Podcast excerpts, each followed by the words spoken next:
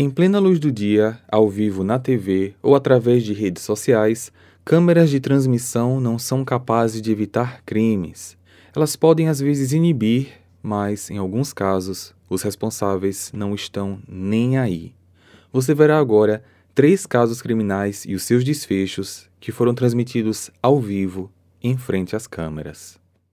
Karen Pereira. Esse caso aconteceu no Brasil em 2023 e chocou a cidade de Araçatuba, interior de São Paulo. Karen Pereira tinha 19 anos, era uma influência digital e tinha uma loja online. Karen gostava de compartilhar momentos do seu dia a dia e tinha dois filhos pequenos, sendo o mais novo um bebê de apenas 10 meses. No início de 2023, a jovem conheceu Givanildo Freitas dos Santos, de 43 anos. Pouco tempo depois de começarem a se encontrar, eles começaram a namorar. Mas o relacionamento era tóxico. Entre idas e vindas, Givanildo chegou a agredir Karen durante uma discussão. A influenciadora fez uma live na época mostrando as marcas deixadas pelo namorado. Givanildo era mentalmente instável e dava sinais de desequilíbrio.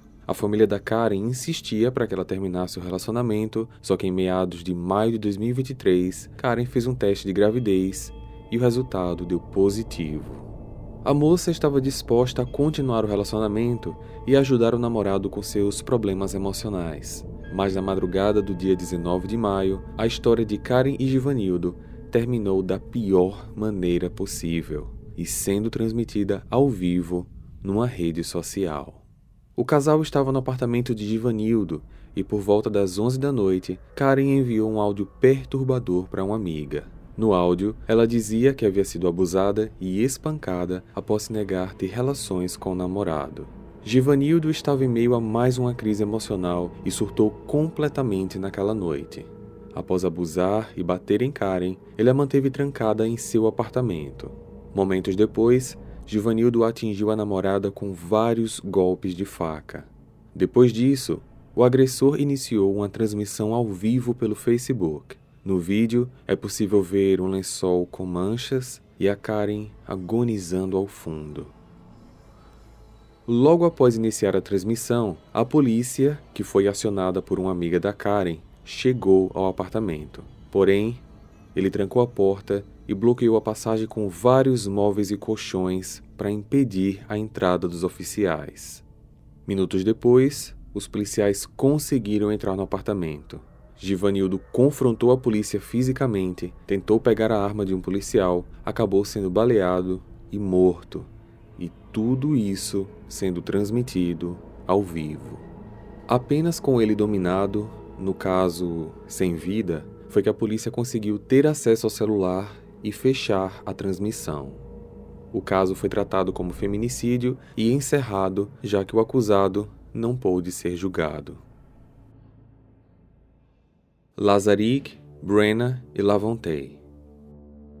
Em 2017, Lazarick Collins, de 26 anos, morava em Chicago.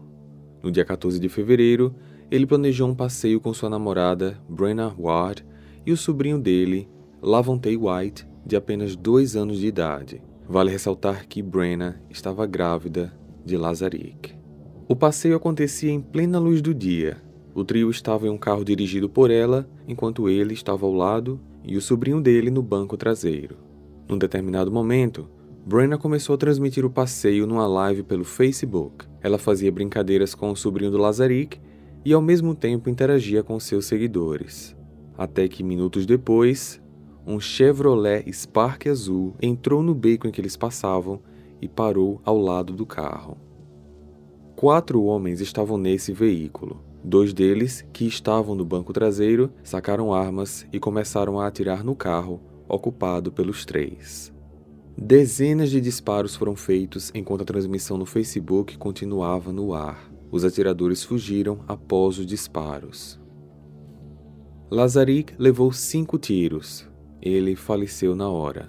Lavonte também acabou atingido, recebendo um tiro na nuca e falecendo também no local. Já Brenna foi a única que sobreviveu. Mesmo baleada, ela conseguiu sair do carro e pedir ajuda. Toda a ação foi transmitida ao vivo. Quatro dias depois, 18 de fevereiro de 2017, a polícia prendeu o principal responsável pelo crime e foi na prisão que a motivação do crime foi revelada. Briga de gangues rivais. Contudo, apenas Lazarik era o alvo. Devo Swan, de 26 anos, o acusado, era membro de uma gangue local, rival da qual o Lazarik fazia parte. Devo alegou que Lazarik estava envolvido com a morte anterior de um dos membros da sua gangue. Dias depois, a polícia prendeu os outros três envolvidos no crime. Todos os quatro criminosos ainda aguardam julgamento. Jeff Dochet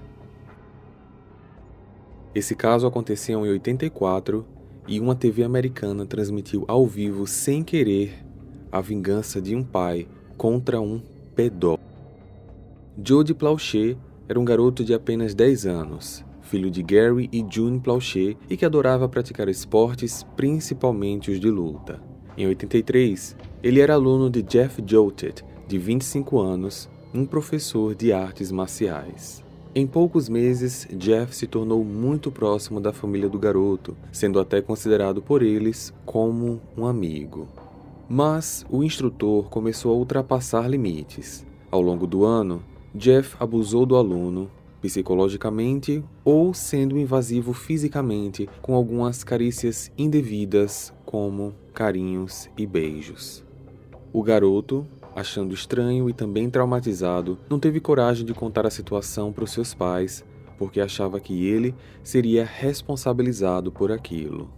No dia 19 de fevereiro de 84, Jeff chegou na casa do jovem e foi recebido pela mãe dele, June. O instrutor disse que gostaria de levar o Jody e outros alunos para um passeio, sendo que esses passeios era algo comum que o Jeff fazia. Só que na verdade, dessa vez, aquilo era um sequestro. Jeff levou o garoto para um motel próximo de Los Angeles e o manteve lá preso. Ele chegou a pintar o cabelo do garoto para não levantar suspeitas ao sair na rua e os pais do menino estavam desesperados por notícias do filho. No entanto, um deslize permitiu que a polícia solucionasse o caso, porque dez dias depois do início do sequestro, Jeff deixou que Jody telefonasse para os pais. A polícia então conseguiu rastrear a ligação, resgatando o garoto e prendendo o sequestrador. Após exames de corpo de delito, foi constatado que Jody havia sido abusado diversas vezes enquanto esteve com Jeff no quarto do motel. Gary, o pai, ficou desolado e prometeu vingança, o que acabou acontecendo no dia 16 de março de 84. Por meio da imprensa, Gary descobriu que o abusador do seu filho desembarcaria em Baton Rouge para ser julgado pelos seus crimes. Ele então se dirigiu até o aeroporto de lá, disfarçado com óculos escuros, boné e ficou aguardando pacientemente enquanto escondia na cintura um revólver. Por volta das nove da noite, o avião do Jeff pousou. Uma equipe de reportagem estava no local, transmitindo tudo ao vivo.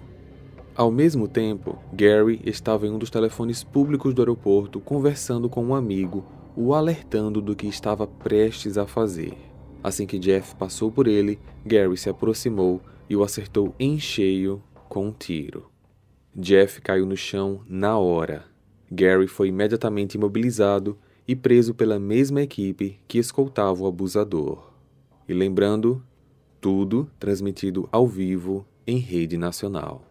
Gary recebeu a sentença de sete anos em regime fechado, mais cinco em condicional, além de 300 horas de serviços comunitários. Em várias entrevistas que o Gary fez posteriormente, ele sempre dizia que não se arrependia do que tinha feito e que, se voltasse no tempo, faria tudo outra vez. Eu tenho um vídeo exclusivo só sobre esse caso do sequestro do Jody, com muito mais detalhes, completo, explicando praticamente tudo o que aconteceu. O link está aqui no card, como também na descrição. Convido você a conhecer um pouco mais dessa história e principalmente saber como Jody está nos dias de hoje. Basta clicar aqui no card ou no link da descrição para conferir. Nos vemos lá. Hey! Você se interessa por crimes reais, serial killers, coisas macabras e tem um senso de humor um tanto quanto sórdido? Se sim, você não está sozinho. Se você precisa de um lugar recheado de pessoas como você, venha conhecer o podcast Pátria Amada Criminal. Todas as semanas tentamos entender o pior da humanidade. Nesse processo a gente ri, chora, fica brava, fofoca, porque afinal de contas é assim que a gente fala quando está entre amigos. Suas novas melhores amigas trevosas estão aqui no Pátria Amada Criminal.